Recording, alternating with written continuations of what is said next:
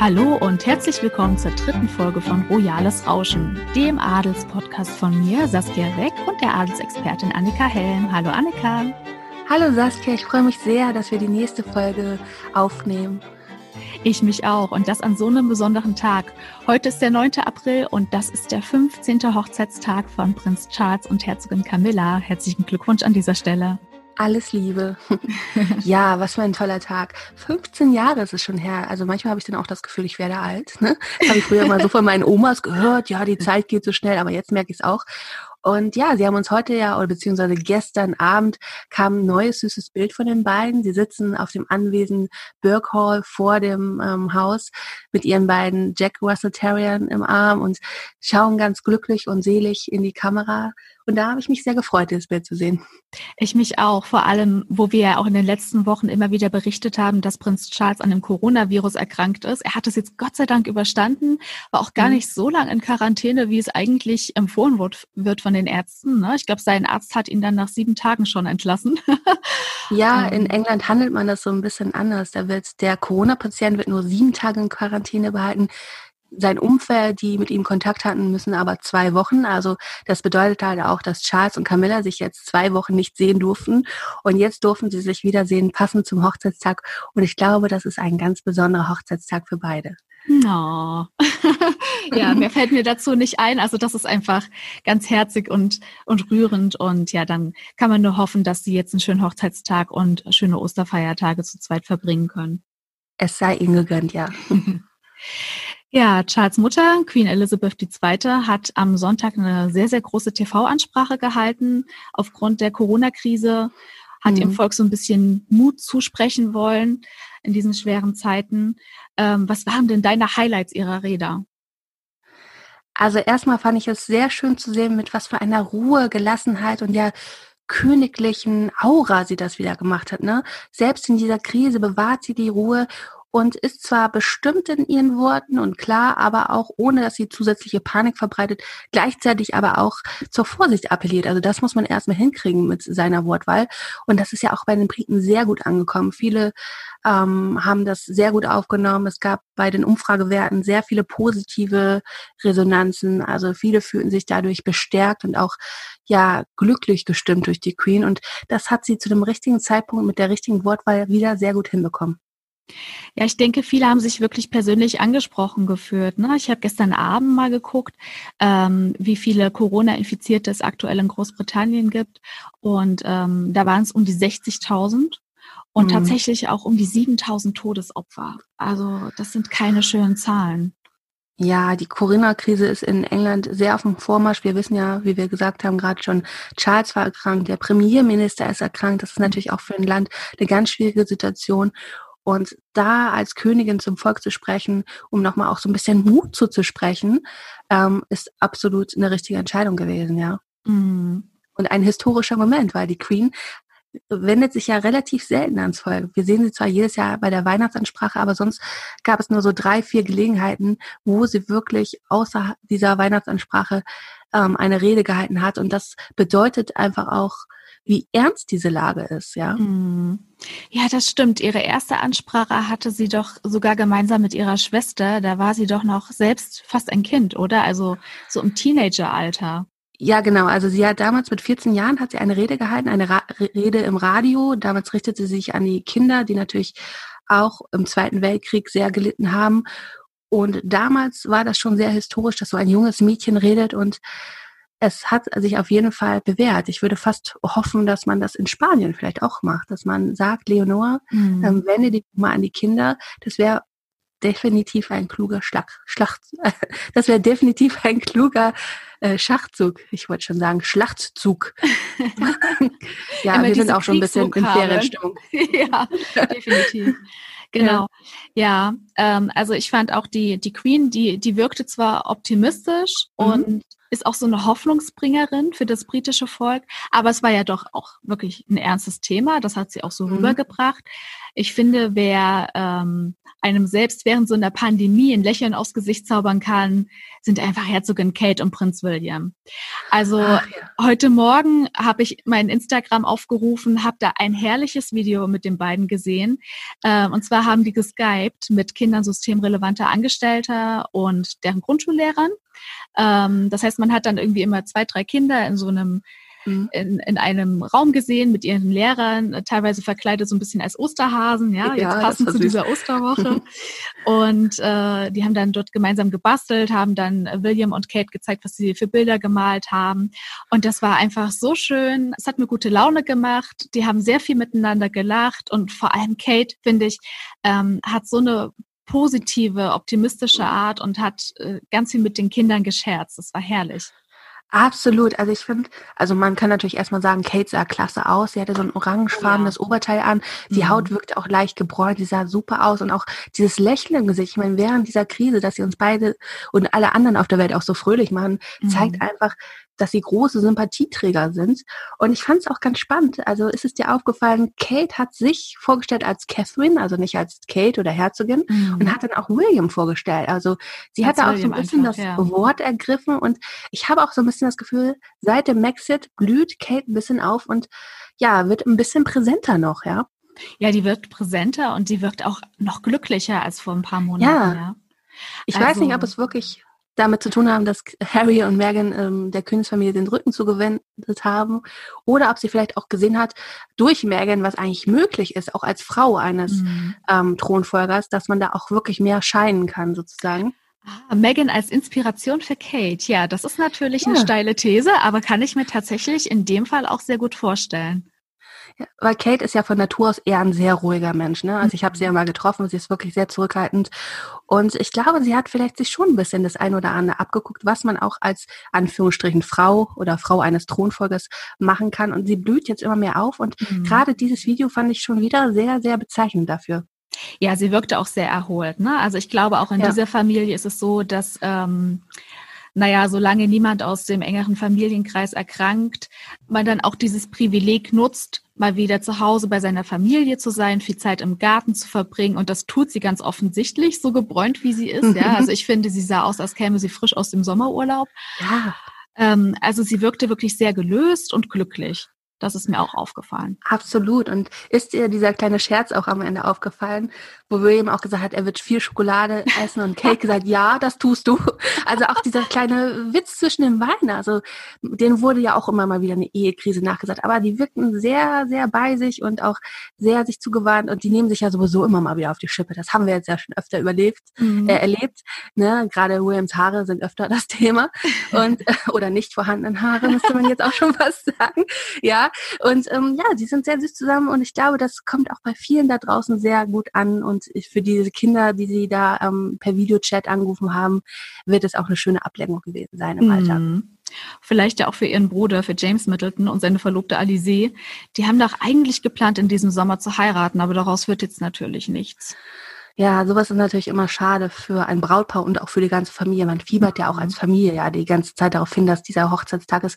Gerade James hat ja auch eine schwierige Geschichte, ähm, hat sich zu seinen Depressionen bekannt und gerade durch die Hochzeit war das wieder wie so ein Lichtblick, ja. Mhm. Aber das muss natürlich jetzt auch alles warten. Corona-Krise macht keine Ferien und auch kein Halt vor ähm, so schönen Feiertagen und Hochzeitsfesten.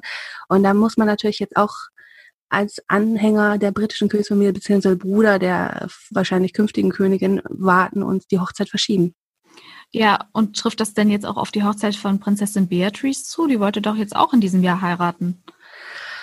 Ja, Beatrice und Eduardo mit diesem schönen italienischen Namen Eduardo Mappelli Mozzi oh. ähm, wollten ja eigentlich ähm, am 29. Mai heiraten. Ich glaube nicht, dass das passieren wird. Also man wird wahrscheinlich eher Vorsicht walten lassen so eine richtig offizielle Absage gibt es, glaube ich, noch nicht.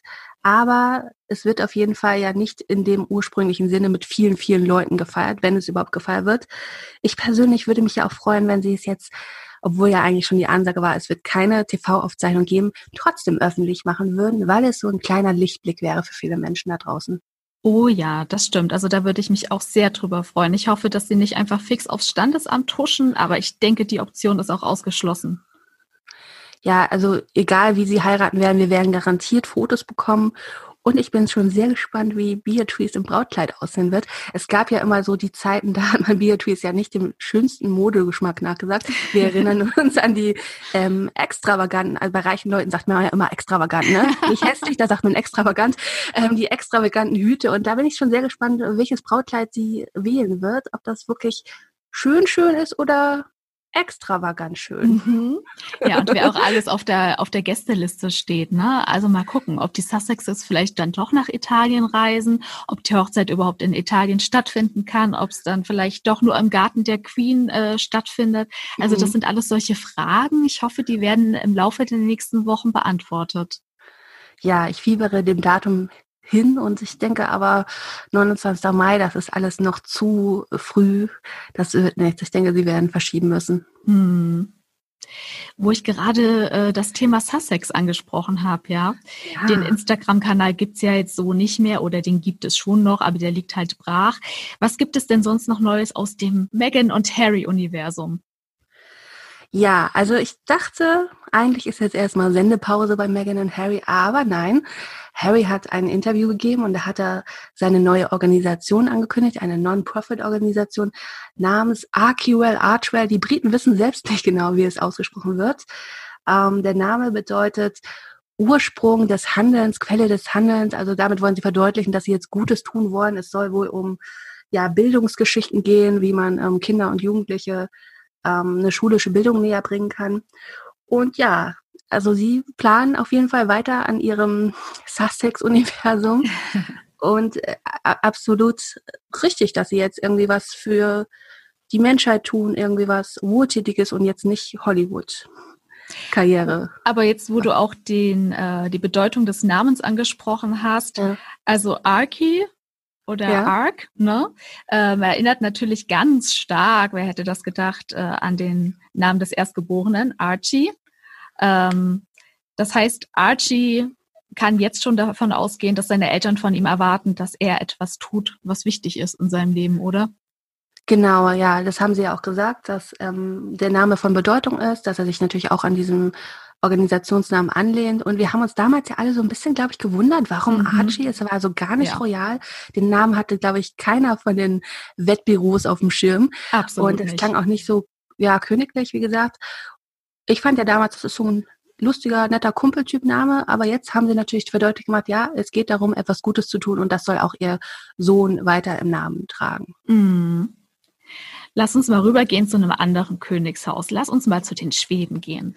Ach, die ich habe auf adelswelt.de, deinem wunderschönen Adelsblog, ähm, einen Artikel gelesen, wo du dich äh, mit der Dokumentation Königlicher Schmuck auseinandersetzt. Du hast die Doku gesehen. Ich habe die noch nicht geguckt, weil ich glaube, die gibt's äh, noch nicht in deutscher Sprache, ne? Leider nein, nein. Ja. Was erzählen denn da Victoria und ihre Mutter über, über den Bernadotte-Schmuck? Genau, also in dieser schwedischen Doku erzählen Königin Silvia, Kronprinzessin Victoria und Prinzessin Christina, die Schwester des Königs, über die Kronjuwelen der Bernadottes. Es ist wirklich ganz interessant zu, zuzuhören oder sich das übersetzen zu lassen. Ähm, da erzählt zum Beispiel Kronprinzessin Victoria, dass sie da ganz ehrfürchtig mit dem Schmuck äh, umgeht, weil der natürlich eine ganz besondere, kostbare Bedeutung hat. Sogar nach den Galaabenden in ihr Zimmer geht und dann den ganzen Schmuck per Hand selbst prüft und nicht das Personal das prüfen lässt. Und dass es natürlich auch eine bestimmte Reihenfolge gibt. Sie hat auch gesagt, ja, sie würde manche Schmuckstücke schon gerne tragen, aber die sind nur ihrer Mutter vorbehalten, der Königin, und dass man da auch auf Tradition und Rangfolge ein bisschen achtet, ja. Das heißt, es ist dort auch so, ähm, Victoria darf sich jetzt nicht einfach jede Tiara nehmen, die sie gerne aufsetzen würde, sondern sie muss dann erstmal die Mama fragen, ob das okay ist. Genau, sie haben auch gesagt, sie sprechen sich so ein bisschen ab. Manchmal gucken sie eher nach dem Kleid, welchen Schmuck sie nehmen. Mhm. Manchmal gucken sie nach dem Schmuck, welches Kleid dazu passt. Und Königin Silvia hat das Vorrecht, sie darf zuerst auswählen. Und Victoria nimmt sowieso nicht jede Tiara. Die besonders königlichen, großen, auffälligen sind wirklich nur der Königin vorbehalten. Und sie guckt dann halt, was ihre Mutter gemacht hat und die stimmen sich so ein bisschen ab, ja. Auch mit ihrer Schwägerin Prinzessin Sophia. Ja gut, also entschuldige, aber da muss ich jetzt doch noch mal einen Schwenker nach Großbritannien machen, ähm, weil da denke ich dann doch auch an die Kronjuwelen der Queen. Ne? Das sind ja irgendwie mhm. eine Million Objekte, 400 Jahre oh. alt teilweise. Ähm, und da ist es doch so gewesen im vergangenen Jahr, ähm, als so Gerüchte aufkamen, dass sich Harry und William zerstritten haben, äh, dass da auch der Grund so ein bisschen bei den Kronjuwelen gesucht wurde, wenn ich mich recht entsinne, weil Meghan durfte doch nicht einfach alle Kronjuwelen tragen, die sie gerne getragen hätte. Kate aber mehr oder weniger schon, oder? Das ist natürlich auch in Großbritannien so, dass man ein bisschen auf die Tradition und die Reihenfolge, Rangfolge achtet. Es heißt ja, Meghan wollte damals zu ihrer Hochzeit ursprünglich ein ganz anderes Schmuckstück tragen. Sie hat ja jetzt die Queen Mary Diamond Bond Tiara getragen, wollte aber angeblich die wirklich sehr, sehr schöne Vladimir Tiara. Die ist allerdings nur der Königin vorbehalten. Die hat auch Kate noch nicht getragen. Und natürlich äh, hat Kate ein bisschen mehr ähm, Auswahl. Kate hat sich sehr lange in der Königsfamilie etabliert, ist die Frau des künftigen Thronfolgers, die Mutter des Thronfolgers und hat natürlich ein bisschen mehr Vorrechte als jetzt Megan, die jetzt mal knapp zwei Jahre dabei war und die wir ja auch nur einmal mit einer Tiara gesehen haben. Ne? Das heißt, da geht es nicht nach Sympathie. Die Queen entscheidet nicht nach Sympathie, ob Megan jetzt eine Tiara tragen darf oder nicht, sondern es geht um die Rangfolge. Oh, ich glaube, Sympathie spielt auch so ein bisschen eine kleine Rolle, aber es geht natürlich schon um Rangfolge. Kate ist, steht einfach über Meghan. Das sieht man ja auch, wenn wir ähm, die Bilder verfolgen in der Westminster Abbey am Commonwealth Day. Wer wichtiger ist, kommt zuletzt. Meghan und Harry saßen schon bereits vor Kate und William da. Und natürlich geht es um Rangfolge. Also Camilla trägt auch ähm, andere Stücke als Kate und man muss natürlich immer darauf achten, ähm, wer ist jetzt wichtiger und wer hat sich das auch ein Stück weit mehr verdient, glaube ich. Ne? Also Megan konnte sich halt noch nicht so etablieren, hat noch nicht so geglänzt und war ja auch bei keinem Staatsbankett anwesend, wo es halt diese Gelegenheit gegeben hätte. Und da haben mhm. wir sie mhm. natürlich dann noch nicht mit etwas sehen können aus der königlichen Schmuckkammer. Und äh, gibt es denn da auch andere Privilegien, an die du da denkst, wenn es um den Unterschied zwischen Kate und, und Megan geht? Ja, wie gesagt, also die Rangfolge, wer wann wo eintritt, ist natürlich bezeichnend. Je wichtiger, desto später. Dann auch die Tischordnung, wenn es so ein großes Bankett gibt. Je wichtiger die Leute sind, desto näher sitzen sie zur Queen. Und das ist natürlich bei Meghan und Harry, die würden weiter weg sitzen. Aber jetzt sind sie ja natürlich eh keine Repräsentanten mehr. Und von daher haben sie da halt auch ein bisschen königliche Privilegien verloren. Mhm. Aber ich kann mir vorstellen, dass Megan diese neu gewonnene Freiheit besonders jetzt auch nach dem Maxit auch sehr genießt, oder? Also so diese Kleiderordnung. Du erinnerst dich sicherlich auch noch, wie sie früher auf dem roten Teppich stand, als sie noch ja. ähm, Serienschauspielerin gewesen ist. Und äh, dann nach der Verlobung mit Harry hat sie einfach ganz andere Outfits gewählt. Ihr Make-up wurde anders. Sie hat keinen dunklen Nagellack mehr getragen. Und allein ähm, diese Regeln, wie man als Frau und als Angehörige des britischen Königshauses zu sitzen hat, ich denke, das ging ja alles gegen den Strich. Es ist natürlich schwierig zu vergleichen, Kate und Meghan. Ne? Also Kate oder auch Diana, die kamen sehr jung in Kontakt mit der Königsfamilie. Meghan war schon eine gestandene Frau, die war Mitte 30, die hat ihr Leben mhm. gelebt, die hat sich in Hollywood durchgebissen. Dass die jetzt nicht jede Regel einfach akzeptiert und alles schluckt, was man ihr vorsetzt, finde ich irgendwie ganz verständlich, finde ich auch fast schon sympathisch, weil ja, sie ist halt nicht so eine Art ja, royaler Zombie, der alles hinnimmt. Mhm. Aber ja, da kann ich mir halt vorstellen, dass es da auf jeden Fall Konfliktpotenzial gibt, weil man natürlich in der Königsfamilie gewisse Regeln erwartet, ein gewisses Protokoll und Megan da vielleicht nicht so einfach mitgespielt hat. Mhm. Vor allem auch was vielleicht die Erziehung ihres Sohnes anbelangt, ne? Also ja, klar. Die also royale also, Taufe zum Beispiel, die folgt ja auch streng dem Hofprotokoll, auch wenn wir mhm. jetzt nicht so viele Bilder davon zu sehen bekommen haben. Aber ich kann mir auch vorstellen, dass wenn dann ein zweites Kind hinterherkommt, man weiß ja nicht, ob das dann in Großbritannien getauft wird oder in den USA, aber das wird dann sicherlich auch alles lockerer zugehen. Ja, da wird es, wenn wir überhaupt Bilder sehen werden, dann vielleicht nur eins. Sie werden einfach für ihr Kind die beste in ihren Augen Entscheidung treffen und da ist, glaube ich, da spielt die Königsfamilie dann keine Rolle mehr. Mm ja, wenn sie überhaupt weiterhin in den USA bleiben. Also die waren ja jetzt in den letzten äh, Monaten nicht unbedingt sesshaft, ne, haben in Großbritannien mhm. gelebt, dann in Kanada, jetzt in Los Angeles, in Malibu, da sehr schön am Meer gelegen in einer Villa. Ähm, ja, was, was denkst du denn? Also bleiben die jetzt in den USA oder packt Harry irgendwie das Heimweh und er möchte wieder zurück? Ja, bei ihm, bei den Sussexes kann man sich ja irgendwie alles vorstellen. Das ist ja sehr sprunghaft in den letzten Monaten gewesen. Interessant fand ich jetzt, dass die Times hat berichtet, dass er sich gegen eine Green Card oder die US-Staatsbürgerschaft entschieden hat. Und äh, das verdeutlicht ja irgendwie, dass er da vielleicht doch nicht so ganz sesshaft werden will. Er hat wohl aktuell ein Diplomatenvisum. Warum möchte er die Staatsbürgerschaft nicht? Ich weiß es nicht. Manchmal denke ich auch so, wer weiß, vielleicht ziehen die noch nach Afrika, weil sie ja mit Afrika auch sehr viel verbinden. Aber so richtig schlau wird man nicht draus, was die beiden mhm. jetzt wollen. Und ja, ich bin gespannt, was kommt. Manchmal glaube ich auch, also das ist jetzt mal so in die Zukunft gesponnen, dass wir mhm. irgendwann noch so eine große Doku sehen werden von Harry und Meghan, wo sie nochmal dieses Bild, was jetzt in der Öffentlichkeit herrscht, gerade rücken und auch mhm. sich erklären. Das fände ich sehr spannend. Das sehe ich irgendwie kommen. Ja, dass sie mal selbst zu Wort kommen. Genau, ja, aber ich glaube, Megan kann da nicht so gut mit umgehen, dass sie vielleicht nicht so beliebt ist. Mhm. Und sie wollen, glaube ich, vieles, was jetzt im Raum steht, was an Gerüchten herrscht, nochmal klarstellen. Und ich könnte mir vorstellen, dass da irgendwann so eine Doku kommt, die sie natürlich autorisieren und da dann auch ähm, den Finger drauf haben und dass sie dann einfach nochmal alles aus ihrer Perspektive erzählen. Würde natürlich aber auch für ein kleines Erdbeben im Palast sorgen. ja, die können sie dann auch direkt selber produzieren, ne? ja. selber drehen mit ihrem neuen Medienimperium, das Megan sie da vertont aufbauen. ist. Genau, Megan vertont ist, darin hat sie jetzt schon Übung. Ja. Genau. Ja, und jetzt in dieser Osterwoche, was denkst du, wie die Königshäuser Ostern verbringen? Ich glaube, so entspannt wie noch nie. Ne? Normalerweise sehen wir ja ähm, die Queen oder auch die spanischen Royals immer bei der Ostermesse. Die haben natürlich auch ein paar Verpflichtungen. Die Queen ähm, verteilt am Gründonnerstags immer diese Gründonnerstagsmünzen. Aber jetzt dürfen bzw. können sie ja auch nicht arbeiten und werden auf ihren Anwesen bleiben, auch nicht in die Sonne fliegen, wie sie es sonst auch gerne tun.